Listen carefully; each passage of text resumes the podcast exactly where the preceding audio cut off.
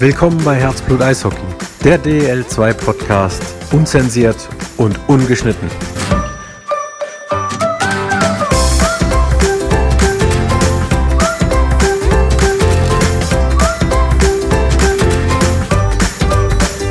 Herzlich willkommen, liebe Eishockey-Freunde. Ein Spieltagswochenende ist schon wieder vorbei. Und wir sind heute zu viert hier in der Runde. Aber fangen wir erstmal mit Denise an. Denise, einen wunderschönen guten Abend. Hallo Felix. Dann zum nächsten direkt Thomas. Auch dich begrüße ich recht herzlich hier in der Runde. Servus, Gude und Hallo und willkommen zum gefühlt einzigen Podcast in Deutschland ohne Gasumlagediskussion. Dafür mit einem weiteren Gast, den du schon kurz angerissen hast, lieber Felix. Ja, und zwar, wir haben einen des legendären 85er Jahrgangs, einen Mann, dem, äh, ja, bei dem ein Weihnachtsmarktbesuch das Leben veränderte. Und ähm, ja, herzlich willkommen, Jens Baxmann. Schönen guten Abend zusammen.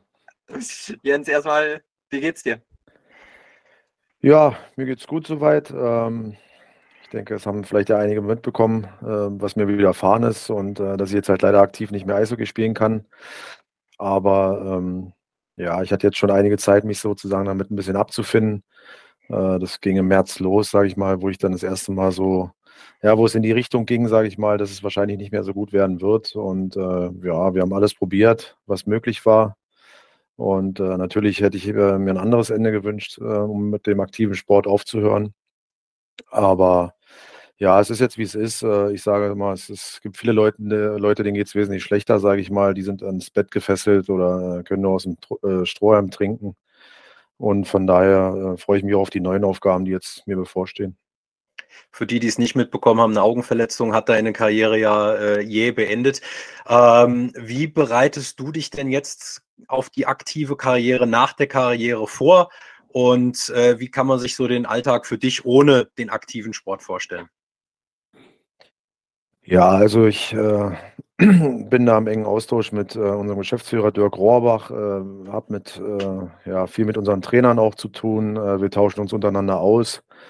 Ähm, wie gesagt, es, wird sich da auch nach meiner Meinung erkundigt. Äh, wie gesagt, am Ende hat natürlich äh, Petteri, äh, Vicky Pater, unser Trainer, immer das letzte Wort. Aber es ist ja immer ganz gut, wenn auch andere vielleicht mal ein paar Ideen mit reinbringen oder ihre Meinung sagen. Ähm, von daher bin ich da ja irgendwo schon involviert. Ansonsten äh, werde ich äh, ab November ein Studium anfangen im Bereich Sportfachwirt, Sportmanagement, was äh, sozusagen eine Umschulung ist über die Berufsgenossenschaft. Und äh, da ging heute sozusagen so eine, ja, wie kann man es nennen, studienvorbereitende Maßnahme los mit Wirtschaftsrechnen und solchen Dingen. Äh, das geht jetzt erstmal drei Wochen und äh, da habe ich dann auch zu tun, ja. Uns haben ja sehr viele Fanfragen erreicht und auch äh, Wünsche an dich, die ich an dieser Stelle mal ausrichten möchte. Ähm, sie wünschen dir auf alle Fälle auf deinen ähm, Weg viel Erfolg und alles Gute und finden es echt schade, wie die Karriere ähm, beendet werden musste. Aber natürlich haben sich auch viele Fragen diesbezüglich gestellt, auch wenn das ziemlich schmerzhaft sicher noch ist, von Sachen wie, wie kam es zu dem Unfall und vor allen Dingen auch welche, die selbst Unfälle erlebt haben, wie bist du dann damit umgegangen? Ne? Ist ja immer sehr schwierig. Du hast ja schon gesagt, okay, anderen geht schlechter. Ist das dann so ein Punkt, der dich dann ähm, ja ein bisschen positiver in die Zukunft blicken lässt? Ja, ich sag mal, ich habe den Sport ja sehr lange gemacht und äh, aus dem Sport kommst du ohne Verletzung ja nicht raus. Auch ich hatte schon die eine oder andere Verletzung, äh, leichtere Verletzungen, auch schwere Verletzungen, damals der Kreuzbandriss zum Beispiel. Und ähm, ja, also man hat das, man merkt das eigentlich, äh, wenn, wenn einem, äh, sag ich mal, irgendein Band reißt, das merkt man, auch wenn man jetzt das schlecht erklären kann, aber man merkt, dass irgendwas kaputt geht, sage ich mal. Und genauso war es bei meinem äh, Augenunfall. Ich habe ja sofort gemerkt, ach du liebe Güte, jetzt, jetzt hat es irgendwie komplett eingeschlagen. Und ähm, ja, ich, ich mache da niemanden Vorwurf. Das war eine unglückliche Situation. Ähm, Training, die mir so auch noch nicht bekannt ist, dass es äh, bei anderen jemals so passiert ist weil eigentlich halt, wie gesagt, das Halbvisier ja bis zur Nasenspitze geht und äh, ich jetzt auch keiner war, der das Visier irgendwie extrem hoch äh, gedrückt hat, wie es ja manche Spieler halt, sage ich mal, machen. Und äh, von daher ja, wusste ich, okay, es ist schon, ist schon was Schlimmes. Ähm, dann war eigentlich die Tendenz, dass man es wieder ganz gut hinkriegt. Und ähm, ja, dann am Ende war es halt so, dass ähm, ja medizinisch halt nichts mehr, nichts mehr möglich war, sag ich mal, um diese Schäden zu beheben. Und das war am Anfang dann schon schwer. Ähm, natürlich äh, bin ich sehr dankbar, dass ich da auch, sag ich mal, Privatrückhalt hatte. Ich hatte auch, äh, sag ich mal, durch die Berufsgenossenschaft, dadurch, dass es ein Arbeitsunfall war, natürlich auch eine gute Betreuung, äh, die jetzt ja auch weitergeht, wie gesagt, mit der Umschulung, ähm, dass man da, sag ich mal, nicht ins Bodenlose fällt beruflich, äh, die sich da um mich kümmern und mich natürlich zu, äh, auch probieren zu unterstützen. Mhm. Jetzt hast du ähm, ja jahrelang professionell Eishockey gespielt, ähm, DL2, DEL und das ist ja alles auf einem sehr, sehr hohen Niveau und jetzt ist dein Körper dann abrupt im Endeffekt aus diesem ja, Profi-Alltag raus und da hat uns auch eine Frage von einem Zuhörer erreicht und zwar bezüglich abtrainieren. Wie hast du das ähm, quasi gemacht? Weil er schildert so ein bisschen sein, sein eigenes, dass er auch eine Verletzung hatte und dann von jetzt auf gleich ähm, nicht mehr spielen konnte. Zwar nicht ganz so professionell, wie ihr das macht, aber quasi ist das wahrscheinlich für den äh, allgemeinen Zuhörer schon auch interessant, wie so ein Profi dann damit umgeht, äh, was man da beachten muss, wenn man dann eben nicht mehr professionell spielen kann, körperlich. Ja, das war in der Tat äh, bei mir, sage ich mal, eine schwierige Situation, weil ich durfte halt wirklich vier Monate gar nichts machen. Also ich durfte nicht mal eine Wasserkiste kaufen gehen und die anheben, äh, weil ich halt sehr viel Probleme hatte, dass der Augendruck immer angestiegen ist. Und gerade bei Dingen, wo man sich halt bückt oder hebt, wo man sich anstrengt, äh, sollte ich das halt vermeiden. Und äh, das, das merkt man halt schon, sag ich mal, wenn man vier Monate halt wirklich also gefühlt gar nichts macht, äh, außer aus, auf dem Hintern zu sitzen, dann äh, rostet man wirklich, ja, sprichwörtlich irgendwo ein. Und ähm, ich habe jetzt natürlich auch wieder angefangen, ein bisschen Sport zu machen, das ist klar. Aber ähm, ja, ich probiere Dinge zu machen, die mir, die mir Spaß machen. Und äh, wir hatten früher Hartmut Nickel, ich weiß nicht, ist vielleicht noch äh, einigen Zuhörern auch ein Begriff, äh, langjähriger Co-Trainer in Berlin der hat eigentlich immer gesagt, für jedes Jahr, was du Leistungssport machst, musst du ein halbes Jahr abtrainieren. Und äh, wenn du das jetzt natürlich 20 Jahre gemacht hast, müsste ich eigentlich 10 Jahre abtrainieren. Und äh, von daher muss ich schon sehen, dass ich gerade Herz-Kreislauf-System, was natürlich, sage ich mal, über einen so langen Zeitraum dann auf Anschlag gelaufen ist, äh, man war mehr oder weniger austrainiert, mal mehr, mal weniger. Aber ähm, äh, ich habe da schon auch ein bisschen Wert drauf gelegt. Und äh, von daher ja, muss ich halt wirklich sehen, dass ich da ein bisschen, ein bisschen Gas gebe. Aber es ist natürlich gerade auch, sag mal, als Profisportler, wenn du jahrelang irgendwo so ein bisschen fremdbestimmt äh, gelebt hast und dir immer vorgeschrieben wurde im Training, du musst das machen, du hast das zu machen. Und äh, da juckt es natürlich dann auch jetzt eher mal äh, Dinge zu machen, die Spaß machen und so. Und ich gehe jetzt ab und an mit André Mücke zum Beispiel ein bisschen joggen, das macht mir jetzt Spaß, wo ich früher dann als, als Spieler eigentlich vielleicht eher nicht so Lust drauf hatte. Ne? Unvorstellbar. Ähm, jetzt hast du ja deine Berliner Vergangenheit kurz angesprochen, beziehungsweise kann man ja gar nicht äh, drumherum. Felix hat ja schon den legendären 85er Jahrgang angeteasert. In Wernigerode bist du ja groß geworden und kamst dann jetzt, sagen wir uns zwar vom flachen Land in die große, weite Stadt nach Berlin. Jetzt bist du schon ein paar Jahre weg aus der Hauptstadt. Fühlt man sich dennoch immer noch als Eisbär, als Berliner? Sind Verbindungen noch da? Und äh, wie wohl fühlst du dich in der Lausitz? Ja, also auf jeden Fall. Äh, ich meine, ich war 18 Jahre in Berlin. Das war meine, meine erste Station. Ich bin damals mit 16 Jahren aus dem, aus dem ja, schmucken Harz in die große Stadt gegangen. Und äh, das war dann schon erstmal eine Umstellung. Aber ähm, ja, wie ich es jetzt auch anderen Spielern sage oder anderen, äh, sag ich mal, jüngeren Leuten, das ist halt damals, du, du bist ja als Sportler nie allein. Äh, ich habe sofort, obwohl ich keinen kannte, sage ich mal, äh, ich habe ja damals da zwei Jahre im Sportforum gewohnt, in so einer Art Jugendherberge, Herberge des Sports hieß das, wo auch viele, sag ich mal, Kaderathleten von anderen Sportarten, unter anderem Robert Harting war damals da, der Diskuswerfer, und dadurch hast du da gleich, sag ich mal, 30, 40, 50 Leute gehabt. So, dann habe ich parallel ja gleich noch so eine vollschulische Ausbildung gemacht, die über den mhm. Olympiastützpunkt lief. Da hatte ich meine Klasse nur mit Sportlern, da hatte ich gleich 20 Leute plus meine Eishockeymannschaft. Ne? Also das war ja innerhalb von drei, vier Wochen, sag ich mal, hast du ja so viele neue Leute äh, um dich rum gehabt, sage ich mal, äh, wo natürlich jetzt klar auch mal welche dabei waren, wo du sagst, na, mit dem muss ich jetzt nicht unbedingt äh, einen Kaffee trinken gehen. Ja. Aber du hast halt gleich erstmal irgendwo Kontakt, du bist irgendwo klar. im sozialen Leben halt drin, als wenn jetzt jemand, sag ich mal, im normalen Berufsleben vielleicht jetzt irgendwo eine neue Stadt wechselt und keine Freunde hat, keine Bekannten hat. Da stelle ich mir das schon schwieriger vor als jetzt im Sport, weil ähm, das halt wirklich dann, sage ich mal, irgendwie äh, einfacher geht, denke ich mal. Ansonsten fühle ich mich im Weißwasser sehr wohl.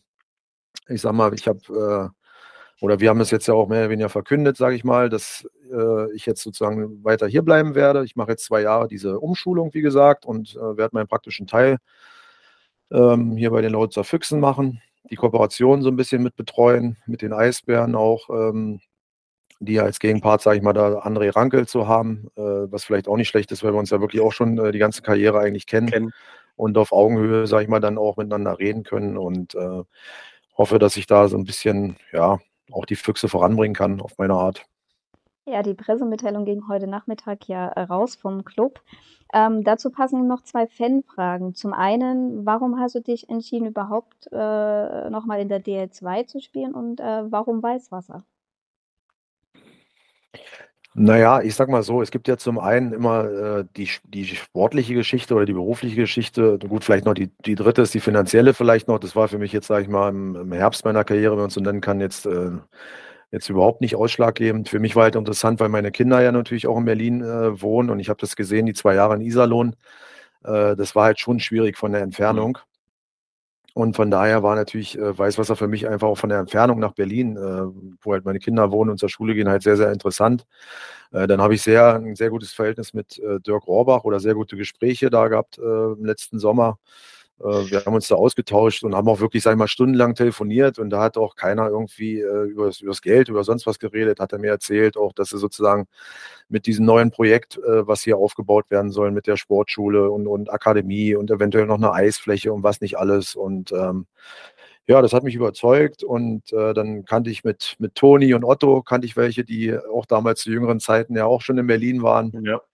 Und irgendwo ist ja die Eishockeywelt dann klein und ja, manchmal ist dann auch so ein Bauchgefühl und es fühlt sich irgendwie richtig an. Ähm, wie gesagt, meine Eltern wohnen auch noch im Harz, das ist auch nicht so weit weg. Also alles im Allen war dann so dieses Gesamtpaket, wo ich äh, gesagt habe, gut, nichts gegen andere Vereine, aber was soll ich jetzt nach Ravensburg gehen, wo ich am Bodensee bin, was sicherlich eine schöne Ecke ist und, und auch toll. Aber für mich und meine Situation war es einfach hier ähm, perfekt. Mhm.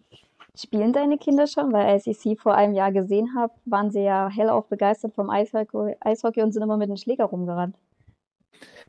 Ja, die spielen, also in der Tat spielen sie beide Fußball. Und äh, die Kleine spielt auch noch Tennis. Ähm, Eishockey spielen sie jetzt nicht äh, im Verein. Aber wenn sie jetzt hier sind, die waren zum Beispiel letztes Wochenende auch wieder hier, dann äh, wir gehen dann immer aufs Eis und dann knödeln sie da ein bisschen mit mir rum, äh, so zum Spaß und, und finden es auch richtig cool, abends bei den Spielen äh, zuzuschauen und die Füchse. Und die sind jetzt halt in dem Alter, wo sie das ein bisschen verstehen und ähm, ja, war ganz süß, süß, wo mein großer Sohn am Freitag, wo ich dann noch kurz da verabschiedet wurde, sozusagen, dann äh, die Kleine hat geweint ein bisschen und der Große hat dann gesagt, Papa, ich glaube, du bist jetzt berühmt. das ist dann äh, ja ganz niedlich gewesen. Die verstehen das so langsam so ein bisschen. Ne? Ja. Ich glaube, du bist jetzt berühmt. Das ist quasi was für die Kachel. Äh, du hast ja, wenn ich kurz einhaken darf, äh, gerade schon Hockeytown und die, Weiß, die Eishockey-verrückte Stadt äh, Weißwasser angesprochen. Äh, da bist du ja sicherlich auch mit offenen Armen empfangen worden. Ähm, was ist dir am ehesten im Vergleich zu Berlin aufgefallen, wenn du die beiden Standorte vergleichst? Ja, die Stadt ist halt viel, viel kleiner. Ne? Du hast halt viel, viel, kürzere Wege, das ist auch klar. Äh, wir haben in Berlin haben wir ja auch wirklich Leute gehabt, die sind zum Teil eine Stunde, Stunde 15 zum Training gefahren, je nachdem, mhm. wo sie gewohnt haben.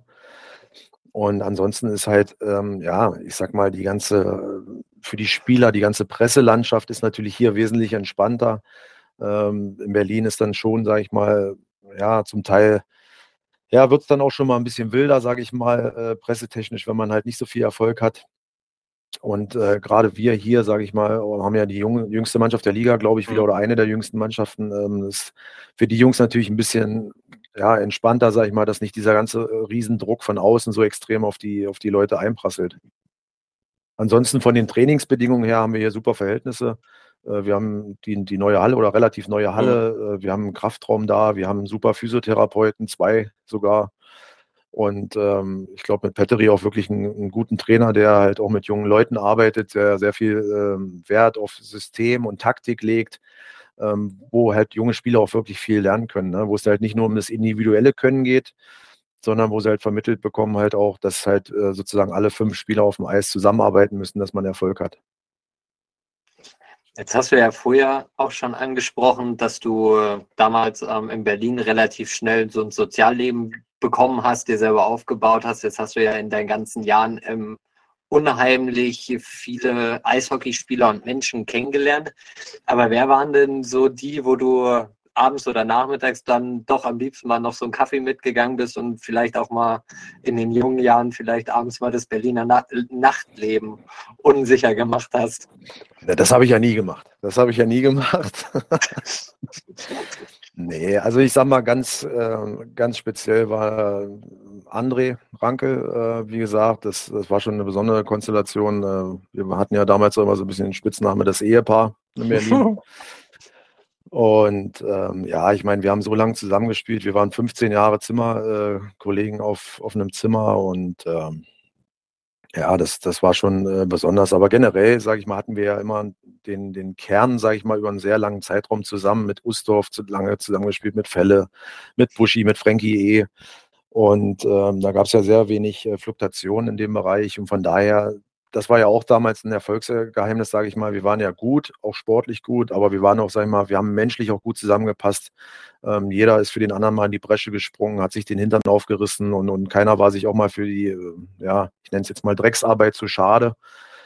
Und ähm, von daher muss ich sagen, war das halt äh, generell, aber auch in Iserlohn hatte ich, hatte ich tolle Mannschaftskameraden. Also das ähm, je, bei jeder Station, wo ich war, muss ich sagen, hat, nimmt man ja irgendwas mit. Äh, hast du zu den, gerade hier der 85er Jahrgang Berlin, du hast es jetzt gerade gesagt, euch hat viel verbunden, jetzt bis auf André Rankel, da, mit dem hast du mal mindestens beruflich noch so Kontakt ähm, aufgrund seiner Tätigkeit bei den Eisbären. Aber ist da das, das Band so stark, dass ihr immer noch alle Kontakt zueinander pflegt?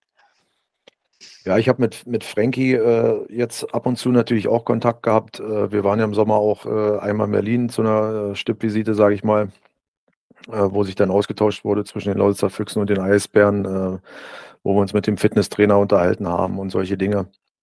Und da habe ich natürlich dann auch mit Frankie mal gequatscht. Äh, mit Buschi zum Beispiel war es auch so. Den, wir hatten jetzt ja vor zwei Wochen, glaube ich, hatten wir ja unsere große 90-Jahre-Feier.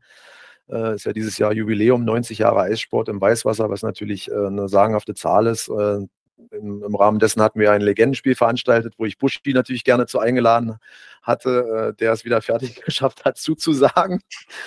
Und dann meinte drei Wochen später, er kann leider nicht, aber er kommt gerne nächstes Jahr.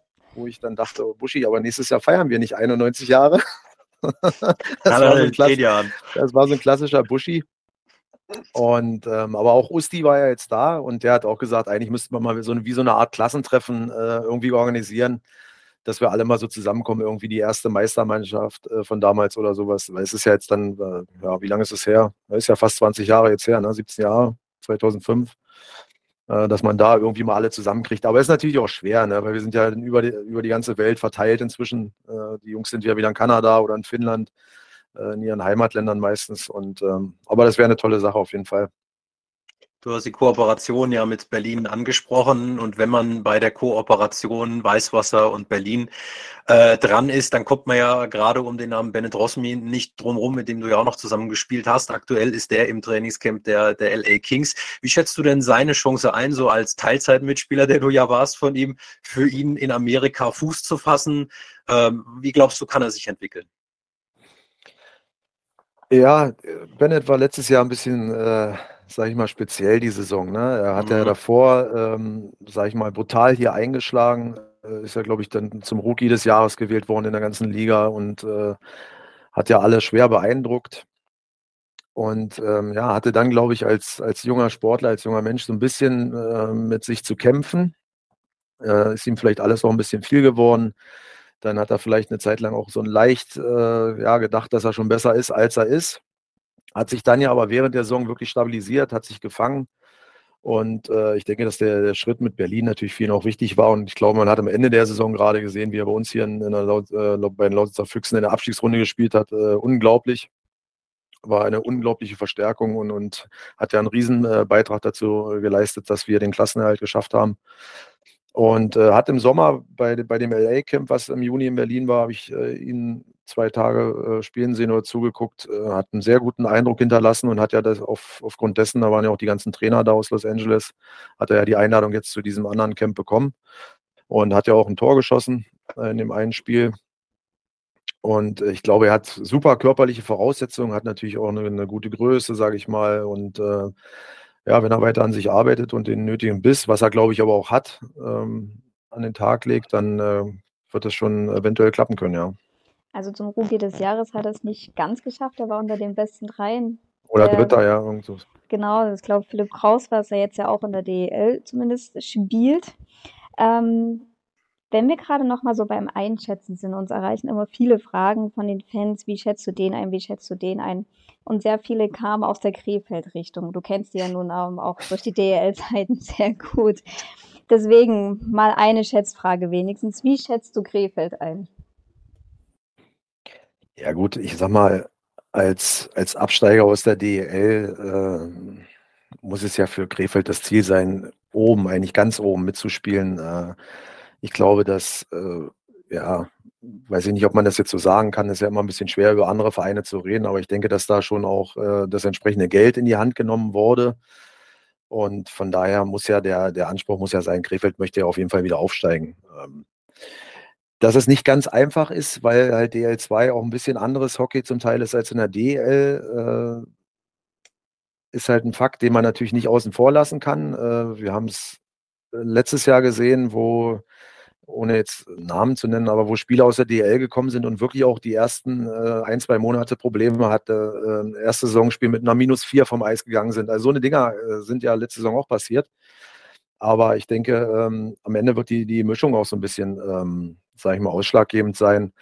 Äh, ob Krefeld jetzt meiner Meinung nach viel besser ist als Ravensburg, das äh, Glaube ich nicht, muss ich sagen. Und am Ende muss auch äh, Krefeld, sag ich mal, muss, muss vieles zusammenpassen, äh, wie bei allen anderen Mannschaften. Am Ende ist es ja wie so ein Puzzle, wo irgendwie ja, die ganzen kleinen Teile ineinander passen müssen, dass, sag ich mal, das große Ganze dann, das große ganze Bild ja dann auch funktioniert. Jetzt hast du es ja schon angesprochen, viele DEL-Spieler gehen eine Etage weiter runter. Du hast den Schritt äh, zum, im Herbst deiner Karriere auch nochmal getan. Wenn du mal zurückschaust, was hat dich denn am meisten überrascht an der Liga, die sich ja unserer Augen und derer vielen anderer auch äh, deutlich weiterentwickelt hat? Aber wovon warst du am meisten überrascht? Also ich muss sagen, ich finde, äh, dass zum Beispiel die Stadien auch wirklich äh, sehr schön sind. Wir hatten äh, letztes Jahr war ja mit Weißwasser hatten wir das Eröffnungsspiel in Landshut, mhm. was wirklich ähm, super geworden ist. Also finde ich für DL2 ein, ein super Stadion. Äh, Kassel, die haben auch eine Menge Geld in die Hand genommen, ist auch wirklich sehr gut geworden. Ich sag mal, wir haben äh, bei uns äh, eine neue Halle. Wir haben jetzt mit Krefeld sogar eine, eine große Multifunktionsarena. Also ich glaube, dass die generell die Liga wirklich auf einem guten Weg ist. Ähm, wir hoffen natürlich, dass die, die Zuschauerzahlen und sowas natürlich, dass das natürlich nach Corona jetzt auch wieder ja. dementsprechend, sage ich mal, angenommen wird von den Leuten. Das weiß man auch nicht. Jeder hat natürlich, wie wir alle, sage ich mal, wir lesen die Zeitung, wir lesen im Internet, wir gucken Fernsehen. Äh, jeder hat natürlich auch äh, seine eigenen Probleme, Nöte, Sorgen. Ähm, und äh, von daher hoffen wir natürlich, dass sagen wir mal, gerade Eishockey, was ja auch so eine Art Kulturgut ist, sage ich mal, wo die Leute nach einer Woche Arbeit Freitagabend hingehen können, ja und äh, dass wir da unseren Beitrag zu, äh, sag ich mal, leisten, dass auch die Leute ja irgendwie mal ein Lächeln aufs äh, Gesicht gezaubert bekommen.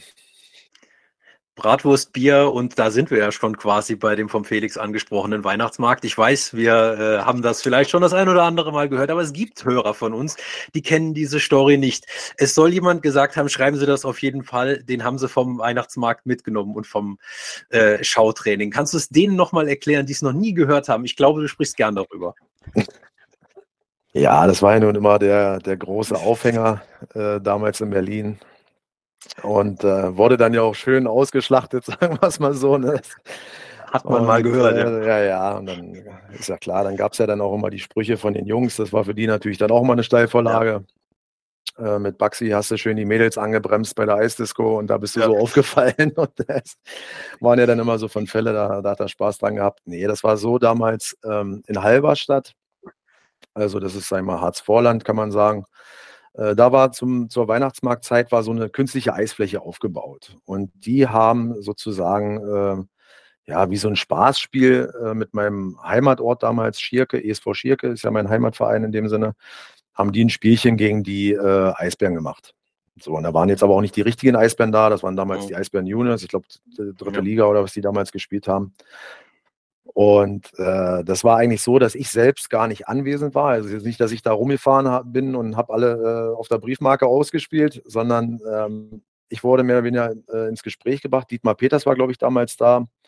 Und da hatte der Vereinschef aus Schierk gesagt, Mensch, du Dietmar, wir haben hier ähm, relativ talentierten Jungen äh, bei uns im Ort, der wirklich gut ist in seiner Altersklasse und äh, vielleicht guckt ihr euch den ja mal an und ja, hat Dietmar gesagt, ja, dann muss er mal vorbeikommen. So, und äh, so ist das dann entstanden. So kam dieser ganze Kontakt mit Berlin zustande. Und dann bin ich dann irgendwann mit äh, 15 war das, glaube ich, bin ich dann mal zum Probetraining gefahren und wurde dann ja sozusagen gleich genommen. Und bin dann im Sommer, das war, glaube ich, im Januar, Februar rum muss es gewesen sein, und, äh, weil meine Mutter auch unbedingt gesagt hat, du machst deine Schule hier zu Ende mhm. im Harz. Das war ihr schon wichtig. Und dann bin ich dann im Sommer nach Berlin gewechselt mit 16. Und ein bisschen gefallen muss es dir ja dort auch haben. Du warst ja dann doch ein paar Jährchen da. Gab es denn aber irgendwann mal so wirklich ein konkretes Angebot, vielleicht gerade aus dem Ausland, wo du überlegt hättest, oh, das hätte ich auch gern gemacht?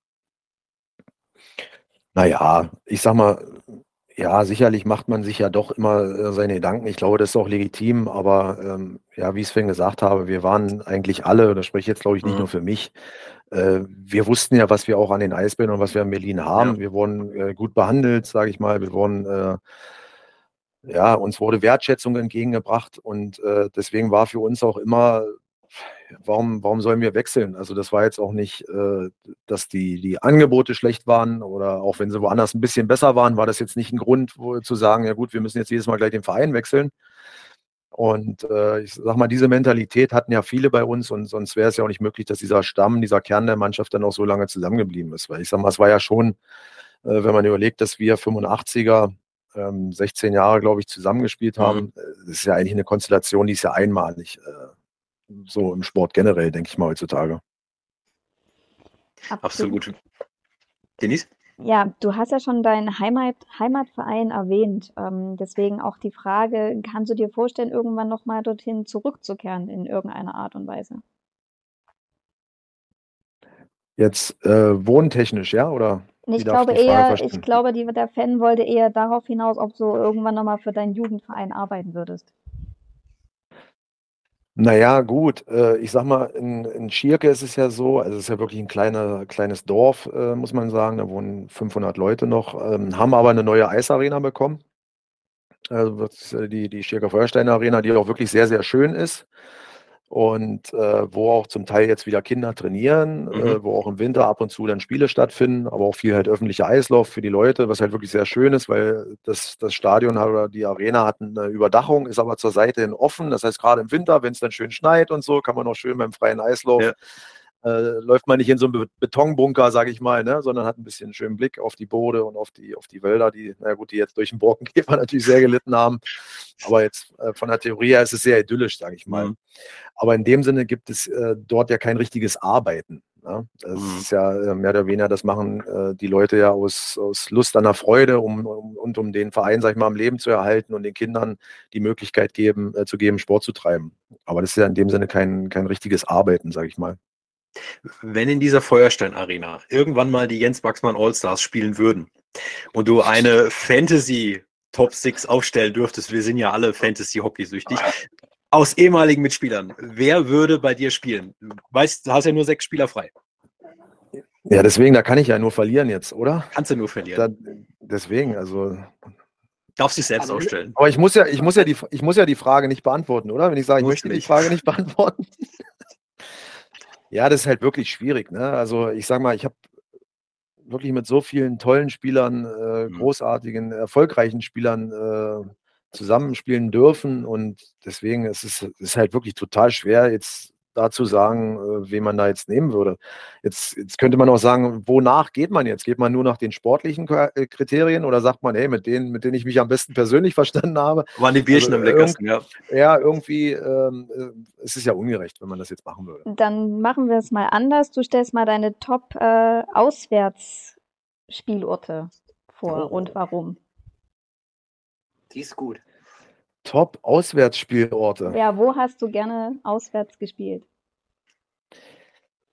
Ja, also ich sag mal, äh, mit Berlin war natürlich in Mannheim, gerade mit in den Playoffs, äh, war natürlich schon immer äh, ein Highlight, muss ich sagen. Ähm, da war ja schon eine besondere Rivalität, sage ich mal, zwischen den Vereinen zu spüren. Ähm, und ja, gerade in Playoffs, wo es dann halt zur Sache ging, damals ja auch zum Beispiel mit unserem, ja, man kann ja sagen, Jahrtausendspiel, das, wo wir eigentlich ja mit dem Rücken zur Wand standen, 13 Minuten vor Ende, 5 zu 2 hinten lagen. Und ähm, ja, in Mannheim eigentlich schon die Sektflaschen kaltgestellt waren. Und das war ja wirklich so, die sind ja, die, die Hostessen sind da rumgelaufen mit den Meistermützen ja. und alles. Das, das war Wahnsinn. Ich war ja dabei. Also es wird ja der, also die Leute, die dabei waren, werden es ja nie vergessen. Und wie wir das Spiel halt noch gedreht haben, dann in der Verlängerung ja sozusagen den Siegtreffer erzählt haben. Und zwei Tage später sind wir dann in Berlin ja Meister geworden. Also in Mannheim war schon immer sehr, sehr speziell. Ähm, wo es ja auch immer richtig laut war, muss ich sagen, in Straubing. Wir haben ein Jahr haben wir in Straubing gespielt, äh, glaube ich, Playoff-Halbfinale. Und da muss ich sagen, war es laut. In Iserlohn ist auch kein Spieler spielt gerne in Iserlohn. Ja, das ist ja auch so ein bisschen die Legende ja. vom Seiler See. Ähm, und ähm, ja, wo man ja. auch wirklich sagt, da, da werden die Schiedsrichter auch wirklich so ein bisschen beeinflusst, sage ich mal, weil sie selber ein bisschen ähm, ja, weiche Knie haben. Mhm. Äh, da ist halt auch schon sehr, sehr laut gewesen. Und ansonsten sage ich mal, auch gerade DL2 jetzt letzte Saison äh, hat es mich sehr gefreut mit den Derbys. Mit Berlin hatten wir nie richtige Derbys. Ich sage mal, mhm. mit Hamburg damals, ja. Aber das ist halt auch drei, vier Stunden weg äh, mit dem Bus. Wolfsburg drei Stunden, das war auch klar. Das waren ja unsere Derbys damals in Berlin. Aber gerade jetzt, sage ich mal, hier in Weißwasser äh, mit Dresden, mit, mit Grimmitschau und äh, das waren halt richtige, richtige Derbys, sage ich mal. Und das war schon cool letzte Saison. Wunderbar. Aber weil du nicht gerne oder nicht gerne am Seiler See gespielt hast, äh, als Gegner hast du dir dann gedacht, we weißt du was, die habe ich dann lieber im Rücken und wechsel nach Iserlohn, oder? Nein, das, das jetzt nicht. Also, wie gesagt, ich fand es auf jeden Fall äh, damals interessant, weil es ist ja auch, sag ich mal, ein Verein mit, mit Tradition und äh, die Fans sind super und, und stehen da voll dahinter und äh, es ist, sag ich mal, eine kleinere Stadt ne, aber die auch wirklich, sag ich mal, ein, ein großes Einzugsgebiet Gebiet hat und auch, egal, wenn wir mit Iserlohn auswärts gespielt hatten, waren auch überall immer Fans und äh, diese, ganze, diese ganze Begeisterung, sag ich mal, ne, im Sauerland da, in der ganzen Region für die Roosters und so, das fand ich auch schon sehr beeindruckend. Das ist richtig, ja. Gut, ich glaube, ähm, wir haben keine weiteren äh, Fragen mehr. Ähm, eine noch von den Fans. Ähm, ich weiß aber nicht ganz, auf was sie sich bezieht. Was vermisst du neben Eishockey am meisten? Was vermisse ich neben Eishockey am meisten? Puh. Ich glaube, der meint die Busfahrten. oder, oder den Trash Talk auf. Oder den Trash Talk. naja, ich sag mal, also ich bin ja, ich bin ja jetzt noch äh, relativ nah dran. Ich glaube, für, für Leute, ähm, ja, die jetzt damit aufhören, ist ja das eine ist ja immer, man hat ja, sag ich mal, das, was man als Kind gern gemacht hat und äh, man hat sein Hobby zum Beruf gemacht und so. Man, man, man hat ja dieses Spiel, liebt man ja irgendwo. Ne? Der eine vielleicht mehr, der andere weniger, aber alle haben es ja gemacht, weil wir es als Kinder ja gerne gemacht haben und äh, bei dem einen hat es dann halt geklappt, sage ich mal, das professionell zu machen, bei dem anderen nicht, aber der spielt es ja trotzdem noch gerne. Also sag mal, diese Liebe zum Spiel ist ja irgendwo bei allen vorhanden. Und das eine ist natürlich, dass man, sag ich mal, das Eishockeyspielen an sich natürlich auf eine Art und Weise vermisst. Aber ich glaube, was man halt wirklich am meisten vermisst, und das fällt mir wirklich sehr, sehr schwer, ist halt so diese Zeit mit den Jungs in der Kabine. Mhm. Ne? Weil das ist, äh, ja, ich werde jetzt keine Geschichten erzählen, aber das ist unersetzlich, muss ich wirklich sagen. Also das kann sich auch keiner vorstellen, sage ich mal, der jetzt irgendwie im Büro arbeitet oder sonst wo. Äh, das ist halt einmalig und äh, ich sage mal, die Jungs haben es mir auch nicht leicht gemacht und probieren mich da jetzt ja immer noch so ein bisschen, aber ich muss da ja auch ein bisschen aufpassen, äh, ein bisschen Distanz wahren. Und aber das ist halt wirklich, sage ich mal, mit den Jungs zusammen in der Kabine die ganze Zeit, wie du sagst, auch in den Busfahrten, wenn dann Karten gespielt wird. Und äh, ja, das, das ist schon eine große Freude gewesen. Also ist das jetzt schon eine große Umstellung für dich, ne? Wenn du jetzt gerade im, im Hintergrund arbeitest, im, im Office und dann das Sportmanagementstudium beginnst, muss dann schon ein kleines Umdenken stattfinden? Oder Inwiefern jetzt, dass ich, dass ich jetzt nicht mehr mit den Jungs zu tun haben darf? Nee. Nee, das also so nicht, aber das so in, aus diesen Kabinenzeiten. Ne? Du sagst ja, man braucht auch einen gewissen Abstand. Oder sagst du, das bringt mich eigentlich genau weiter voran, weil ich weiß, wie es in der Kabine zugeht, ich weiß, kann das einschätzen und, und, und. Ja, das ist, glaube ich, das ist mit das Wertvollste, dass man halt wirklich äh, das so ein bisschen einschätzen kann. Und gerade jetzt, sage ich mal, bei uns ist ja so, ich habe ja wirklich mit, mit äh, 80 Prozent der Jungs letztes Jahr selber noch zusammengespielt. Mhm. Äh, ich sage mal, du erkennst natürlich dann auch mal, ja, du weißt, wie die Jungs ja ticken, ne? in dem Sinne im Moment. Äh, das ist vielleicht in, in, zwei, drei Jahren ja auch wieder anders. Das wissen wir ja alle, äh, dass es dann noch Wechsel gibt, äh, sage ich mal, im Kader. Aber ähm, ja, wie soll ich sagen? Es ist ja auch nicht so, es bringt ja nichts, wenn ich jetzt sage, äh, ich, ich muss jetzt nur, weil ich nicht mehr spiele, ich bin ja kein komplett anderer Mensch. Das ist ja albern, da würde ich mich ja lächerlich machen. Ne? Also, wie gesagt, ich, ich gehe mit den Jungs genauso um, wie ich mit denen letztes Jahr umgegangen bin. Aber es ist jetzt halt nicht mehr so, dass ich halt äh, mit denen äh, ja um die Häuser ziehen kann, sage ich mal. Ne? Das geht halt einfach nicht. Äh, und äh, von daher, ich, wir haben da ein gutes Verhältnis, aber es muss halt auch klar sein, dass einmal wir als Verein, und ich bin jetzt mehr oder weniger auf Vereinsseite, dass wir natürlich auch gewisse Erwartungen haben und äh, dass es am Ende um Ergebnisse geht und, und dass wir uns weiterentwickeln wollen. Und da müssen wir dann auch schon untereinander ehrlich zueinander sein. Und wenn dann halt auch mal ein ernstes Wort mal fallen muss, dann, dann, dann muss das halt so sein. Dann heißt es künftig Vorsicht, der Herr Wachsmann kommt. Nein, das, nee, nee, also mich jetzt nicht falsch verstehen. Ja, also ich, ich, bin ja jetzt gar nicht der, aber wie gesagt, wir können, ja, wir, wir können, ja, jetzt nur, weil wir uns noch alle, äh, sag ich mal, gut verstehen und gut kennen, äh, können wir ja nicht sagen, Larifari äh, wird jetzt akzeptiert. Ne? Also deswegen, ich meine, wir müssen dann schon ehrlich zueinander sein und, und wenn wir Erfolg haben, dann ist auch alles gut. Aber wie gesagt, jetzt waren die letzten Spiele, waren ja nicht grottenschlecht oder so, aber am Ende müssen wir natürlich auch sehen, dass wir ein paar Punkte in der Tabelle sammeln und da müssen wir halt schon ehrlich zueinander sein. Absolut richtig. Jens, dann wünschen wir dir für die äh, weitere Zukunft natürlich alles Gute, gute Besserung, wenn man so sagen darf, fürs Auge, beziehungsweise viel Erfolg im Sportstudium und dann hoffen wir für äh, dich und die Lausitzer Füchse auf eine weiterhin gute Kooperation mit den Eisbären und danken dir sehr für deine Zeit heute. Ja, vielen ich bedanke Dank. mich auch für die Einladung. Ich wünsche ja, euch noch viel Spaß, bleibt gesund, eine schöne Eishockeysaison. Bis bald mal wieder. Und bis bald. Bis Wir bald. nehmen dich beim Wort. Mach's ja. gut. Tschüss. Ja, tschüss. gut. Ciao. Ja, Felix. Ja. Rund geht's ja. in der Liga. Weiter geht's in der Liga. Kannst du mal sehen. Ähm, ich habe mir, jetzt, jetzt kriegen wir gerade noch hier ein Flashline gezeigt. Nein, vom Felix natürlich. Rund geht's in der Liga, allerdings äh, bei dem ein oder anderen Team nicht ganz so erfolgreich. Ein Fehlstart im klassischen Sinne haben die Heilbronner Falken hingelegt. Der ein oder andere wird sich vielleicht sagen, na ja, ähm, waren die vier Vorbereitungsspiele vielleicht doch zu wenig, der Kader vielleicht doch etwas zu klein oder zu unerfahren, nur drei erfahrene Verteidiger. Gerade das Spiel in Landshut hat da das ein oder andere Fragezeichen aufgeworfen.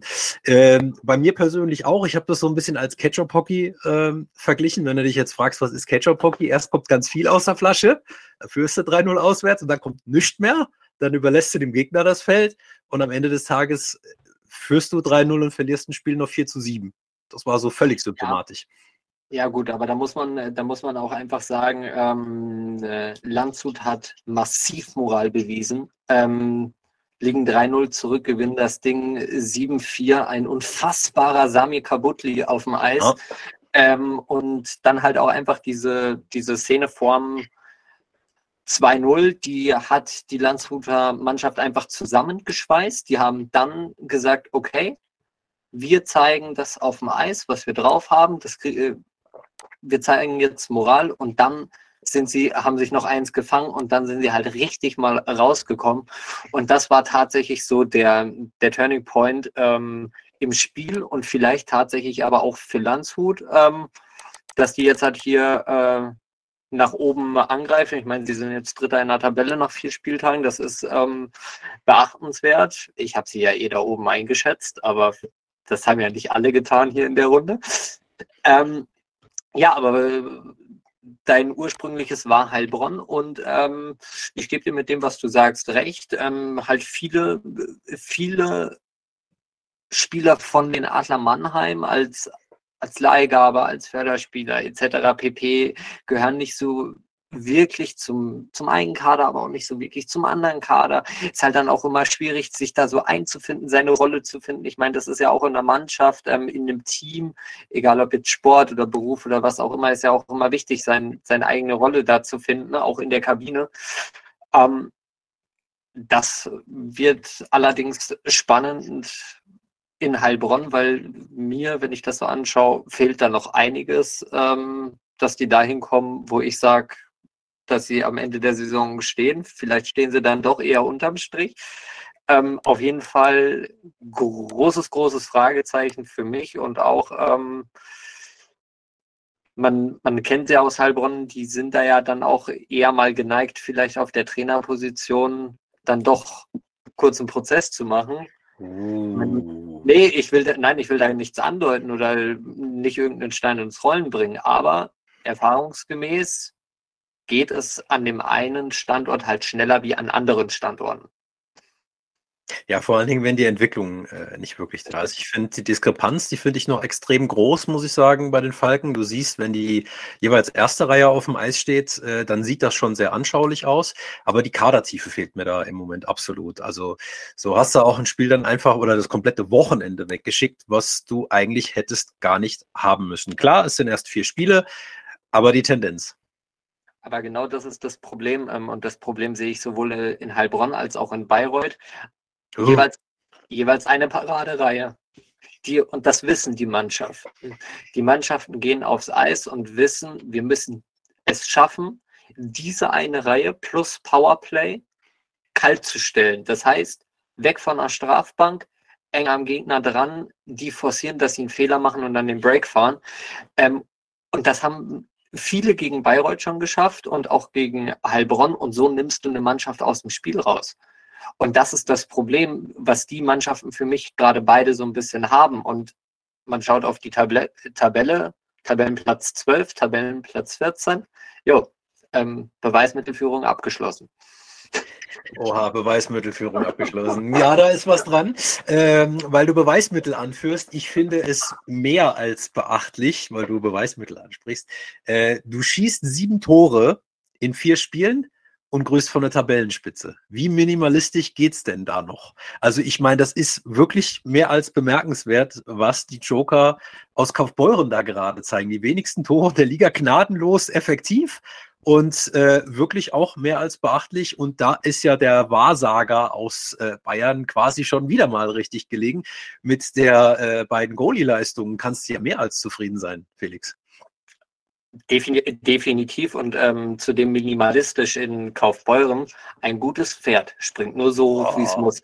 Das hatten wir in der Saisonvorschau und ähm, tatsächlich, aber die macht, aber die Spiele sind ja auch jetzt nicht nicht langweilig anzuschauen oder sind irgendwie zäh Fahrt, sondern das sind trotzdem gute Spiele, aber halt einfach so low-scoring Games. Das hast du ja ganz oft ab und zu und meistens sind die Spiele nicht ganz so schön. Aber in Kaufbeuren, ja, ein 1-0 ist jetzt nicht das tollste Eishockeyspiel, weiß ich auch. Aber die zeigen halt einfach, dass es auch so geht und das sind diese wichtigen Punkte. Wenn du ein Spiel 1-0 gewinnst, hättest du es auch genauso gut 1-0 verlieren können. Und dann grüßt du halt einfach von der Tabellenspitze. Ganz einfach. Aber wie auch gerade schon gesagt wurde, das sind ja keine unspannenden Spiele, sondern gerade jetzt am Sonntag das Spiel gegen Freiburg und vor allen Dingen auch das letzte Drittel ähm, das war schön anzusehen, Wahnsinn und überragend auch von Maximilian Meyer, was er da gehalten hat. Absolut, macht jetzt das erste Saisonspiel. Die ähm, ersten drei Einsätze hatte Daniel Fiesinger, der dann jetzt äh, offensichtlich die nominelle Nummer eins ist. Das äh, hätte ich tatsächlich ähm, vor der Saison nicht gedacht. Ich äh, dachte, Fiesinger, Meyer, die machen so 50-50 weil Meier für mich schon auch ein sehr solider Torhüter in der DL2 ist. Ähm, macht das erste Spiel, Shutout. Vielleicht hat er jetzt die Karten nochmal neu gemischt fürs nächste Wochenende, dass äh, jeder ein Spiel bekommt. Weil du Shutout angesprochen hast, äh, auch eine Hanebüchen gute Torwartleistung am Freitag in Selb von einem Krefelder, äh, nämlich von Hendrik Hane. Äh, kurz mal ausgeliehen, von mit der Straßenbahn rübergefahren nach Krefeld, ab in den Bus rein nach Selb, zack, mal ein Shutout geholt. Äh, zwei Erkenntnisse aus dem Spiel, äh, was ich mir angeschaut habe, wo ich mir bis dato gedacht habe, wenn beide Mannschaften so weiterspielen, steigt Krefeld nicht unbedingt auf, aber selbst definitiv nicht ab. Das 1-0 da auch sehr eng beieinander, wo beide auch, sage jetzt mal, mit einem 0-0 in die Overtime gehen können, hätten wenigstens beide einen Punkt verdient gehabt. Ähm, Krefeld hat dann auch gegen äh, erwähnte Lausitzer Füchse recht schwer ins Spiel gefunden. Und jetzt kommen wir zu meinem Spieler des Wochenendes, Zach McWood, der auch da wieder der Dosenöffner war. Ähm, du hast dann gemerkt, wenn es dann mal so langsam läuft und ein Spieler dann, sage jetzt mal, wirklich zeigt, was man kann, äh, dann hast du die Atmosphäre da, dann hast du die Stimmung da, dann läuft es auch. Und dann haben sie auch befreiter aufgespielt. Ich finde, eine Leistungssteigerung bei den Pinguinen ist erkennbar, aber es ist noch ein bisschen zäher weil du jetzt gerade deinen Spieler des Wochenendes ansprichst. Ich habe tatsächlich, weil ich jetzt nicht eine explizite Szene des Wochenendes habe, habe ich auch einen Spieler des Wochenendes und meinerseits ist es Sami Kabutli. Ähm, ein Tor, vier Vorlagen, fünf Punkte an einem Wochenende. Ähm, ja, wurde letztes Jahr quasi ist ein hartes Wort, aber degradiert von Augsburg nach äh, Bad Tölz. Jetzt ist er in Landshut in der DL2 und jetzt zeigt er mal ähm, mit einem altbekannten Heiko Vogler, was was in ihm steckt. Äh, hat auf jeden Fall Spaß gemacht, ihm zuzugucken. Der ist halt, macht das sehr, sehr gut. Und äh, ja, generell die Jungen, weil du jetzt Henry Kahner angesprochen hast, ähm, das ist für mich, ich greife das jetzt schon mal vor, so ein bisschen äh, mein Top, weil einfach dieses Wochenende der, der jungen Wilden. Du sprichst jetzt Hane im Tor von Krefeld an, Sami Kabutli ist auch noch nicht so alt, den könnte man tatsächlich auch noch mit reinnehmen, aber auch ein Alec Alroth, der ähm, am Freitag, glaube ich, das erste Mal DEL 2 gespielt hat und ähm, da unfa einen unfassbaren Auftritt hingelegt hat. Ich glaube, direkt das erste Tor ähm, im ersten Spiel geschossen und da musst du dich auch in so einen jungen Spieler reinversetzen. Äh, kommt aus Memmingen, äh, war in der Oberliga Südrookie des Jahres, ja. ähm, kommt nach Kassel zum Aufstiegsaspiranten und sitzt die ersten 120 Minuten der Saison komplett auf der Bank, kriegt keine Minute Eiszeit. So, dann fängt es für dich an zum Rattern als junger Mensch, das, was wahrscheinlich auch normal ist kriegt die Chance, am dritten Spieltag aufs Eis zu gehen und zu zeigen, was er kann. Und verdammt nochmal, er tut es. Und das, ich finde es einfach mega, wenn jemand dann so, so eine Reaktion zeigt. Ähm, und dann hat er es für mich tatsächlich auch verdient, dass er jedes Spiel seine Minuten bekommt. Und ähm, auch das wird wahrscheinlich jetzt dann bei Alec Arroth der Fall sein. Auf jeden Fall großartiger Auftritt für ihn, stellvertretend für alle jungen Wilden am Wochenende, die überwiegend sehr, sehr gut performt haben. Oh, ich habe ein anderes ähm, Top der Woche, ist aber auch ein Neuzugang. Jetzt wirst du dich fragen, was ist das für ein Neuzugang, den ich als Top der Woche habe? Kleiner Tipp, äh, er ist, oder sie ist, weiß man nicht, weiß-schwarz aus Plastik und oh. kostet 9,95 Euro. Die Gummiente. Richtig.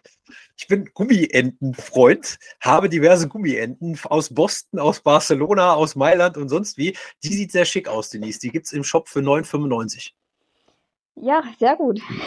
Mein, mein, mein Top der Woche und anderen Top der Woche. Äh, ich habe ja echt Mitleid gehabt mit dem einen oder anderen Eishockey-Fan, der in Stadien in, in Deutschland ausgeharrt hat. Es war ja wie verhext eine Liga höher äh, in Bietigheim. Gott sei Dank war ich nicht bei dem Spiel da. Es gab mal wieder kein Eis. Nein, was heißt mal wieder? Aber es gab kein Eis.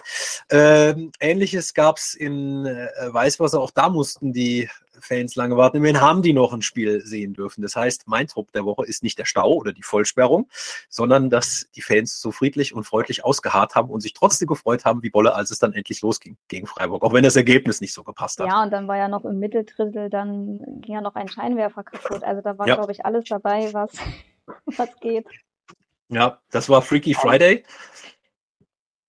Ja, Thomas, jetzt, äh, du hast gerade die Badeente angesprochen und jetzt muss ja. ich da tatsächlich mich, äh, mich mal bei dem ganzen Merchandise-Thema einschalten. Merchandise ist immer so eine Geschichte, die, ja, meistens ist es so, der eine findet es mega und der andere findet es mega nicht so gut, äh, um das diplomatisch auszudrücken. Das haben Thomas und ich zum Beispiel auch. Merchandise-mäßig haben wir einfach den komplett unterschiedlichen Geschmack. Das, was mir gefällt, mag Thomas gar nicht und andersrum. Ähm, aber da muss ich tatsächlich sagen, die Merchandise-Linie von Eisenbach Sport für die DEL 2 ist mega. Die Herzblut-Eishockey-Pullis, ähm, T-Shirts mit den ganzen verschiedenen Motiven ich hab, hatte jetzt so noch keine in der Hand, noch nicht angezogen, aber allein von den Bildern her, wie es aussieht, sehr, sehr schön, sehr, sehr gelungen. Also da tatsächlich ähm, Hut ab an, ähm, ich glaube, den Businesspartner aus dem Powerplay Business Club, richtig? Ja, genau. Und ich möchte erwähnen, ich habe euch jetzt nicht bezahlt dafür, ne? Ich wollte ich es gerade sagen, das wäre meine Überleitung des Todes gewesen. Unbezahlter Support. Keine Werbung in eigener Sache, konnte mein Flop der Woche machen. Äh, jeder weiß, ich schaue immer gerne auf äh, Statistiken, auf Zahlen und auf Auswertungen. Und äh, jetzt könnt ihr mich steinigen für mein Dark Horse bis jetzt, aber jetzt muss ich mit meinem Dark Horse schimpfen. Das Pferd ist immer noch im Stall. Vier Spiele, 13 Mal Powerplay-Situation, 0% Quote, also 0 Tore im eigenen Powerplay. Bayreuth hat noch ein bisschen Luft nach oben im Spiel mit einem Mann mehr. Ähm, du sagst, dein Dark Horse, das ist immer noch im Stall, ja? ja. Ich, du, und du hast äh, das letzte Mal gesagt, da wäre es Licht aus, etc. pp. Der ja. Bayreuth ist für mich eher so, dass das Pferd. Das ist sehr dark. Nee, nee, alle, alle rennen los und Bayreuth irgendwie stolpert so über dieses Fanggitter des, des Stalls und detoniert es, so in den Boden. Und es hat die Hufe nicht besohlt. Äh, irgendwas vielleicht, muss mal los sein. Vielleicht liegt es daran, oder es braucht einen anderen Jockey. Man weiß, man weiß das nicht. Aber es kommt Felix, der nächste Spieltag. Es und kommt da immer, haben es kommt immer wieder Chance, sich zu verbessern und ähm, neu anzugreifen. Wie sagte ein weiser Mann, es kommt Gott sei Dank immer wieder ein Freitag. Genau, und da spielen sie in Dresden. Auch schwierig. Schwierig, ähm, machbar. Machbar ist immer alles bei uns in der Liga. Da, das auf jeden Fall, aber Dresden, ähm, ja, die haben ja auch, auch eine Mission, haben das Spiel, es war ein Arbeitssieg gegen Heilbronn. Und ich glaube, dass sie in diese Gefahren nicht mehr kommen wollen, in die sie in Heilbronn gekommen sind. Deswegen kann ich mir vorstellen, dass Dresden dann noch mal ein bisschen anders aufs Eis geht. Und dann ähm, sehe seh ich es schwierig für, für Bayreuth, da irgendwo was Zählbares mitzunehmen. Ganz interessant ist für mich aber dann tatsächlich das ähm, nominelle Topspiel. Ja, Platz 1 gegen Platz 2. Ähm, bin ich tatsächlich sehr, sehr gespannt, weil halt auch Welten aufeinanderprallen mit mit Kaufbeuren ähm, zwar ein Traditionsstandort, genauso wie Krefeld, aber die, die Rahmenbedingungen sind ja an beiden Standorten grundverschieden, stehen aber trotzdem beide nach vier Spieltagen oben in der Tabelle. Absolut, die Goalies dürften im, äh, im Blickpunkt stehen und wenn ich es richtig weiß, ist das Sonntagsspiel der Pinguine zu Hause gegen Kassel. Das heißt, es ist eine richtige Standortbestimmung auch. Wo steht man denn jetzt? Wenn du damit sechs Punkten rausgehst, genau. hast du definitiv ein Auswärts, äh, ein Ausrufezeichen gesetzt, kein Auswärtszeichen. Ähm, aber das musst du erstmal einfahren. Und ich glaube nicht, dass man es ja nur dauerhaft immer so weiterhin abliefern kann. Das heißt, du musst dich auch mal auf andere verlassen können. Äh, nichtsdestotrotz, ich glaube, das könnte die erste Ausgabe sein, wo wir drei uns auf einmal auf ein und dasselbe Spiel freuen. Kann das sein? Wenn du Kaufbeuren Krefeld an ja, absolut. Dann absolut. Und ich glaube, auch die Fans werden mächtig äh, loslegen und Gas geben, um ihre äh, Buren-Joker zu unterstützen. Ja, beide Farben dürften da für ein stimmungsvolles äh, Spiel sorgen. Ähm, ich bin mal gespannt, äh, stimmungsvoll, ob der Felix auch noch einen Flop für uns hat, nachdem er so einen Top schon angerissen hat. Äh, nee. Skandal. Kann ich, kann ich so jetzt tatsächlich nicht ähm, sagen, dass ich einen Flop habe. Skandal. Aber, Von Denise kriege ich eh keinen. Ja. Aber tatsächlich, ich habe ein anderes Spiel, auf was ich mich am Sonntag freue. Nein.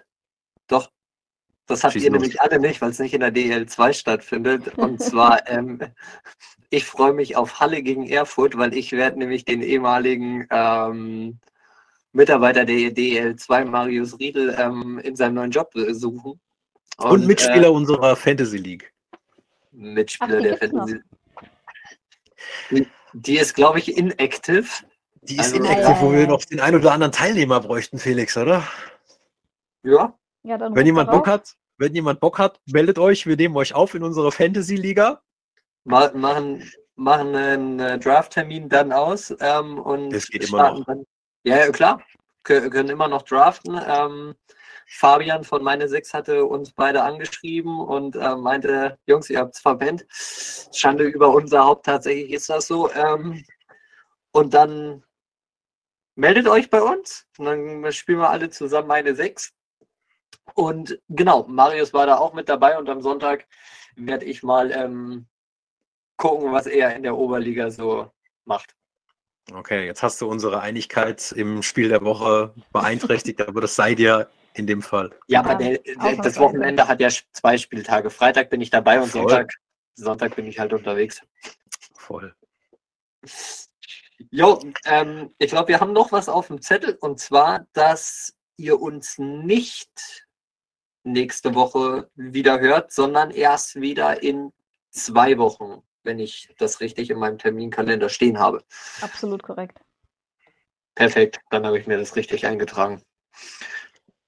Das heißt, kommt gut durch die neue Woche und durch den Feiertag am Montag. Das stimmt, der ist ja auch noch. Ja, ja, ja, extra ja, wegen deinem Auswärtsspiel. Spiele in nächster Zeit. Ne? Wir haben am Mittwoch schon ein Spiel, Freitag, Sonntag, dann am Dienstag. Was Stimmt, dann ist äh, Was vor allem Dienstag sind sogar schon drei Spiele, ne? Eiderdaus. Eiderdaus. Ja, dann hören wir uns, äh, glaube ich, irgendwie dann in zwei Wochen. Bis dahin. Kommt gut durch die Wochen und ähm, schaut Eishockey. Bis zum Macht's nächsten Mal. gut ciao. und ciao.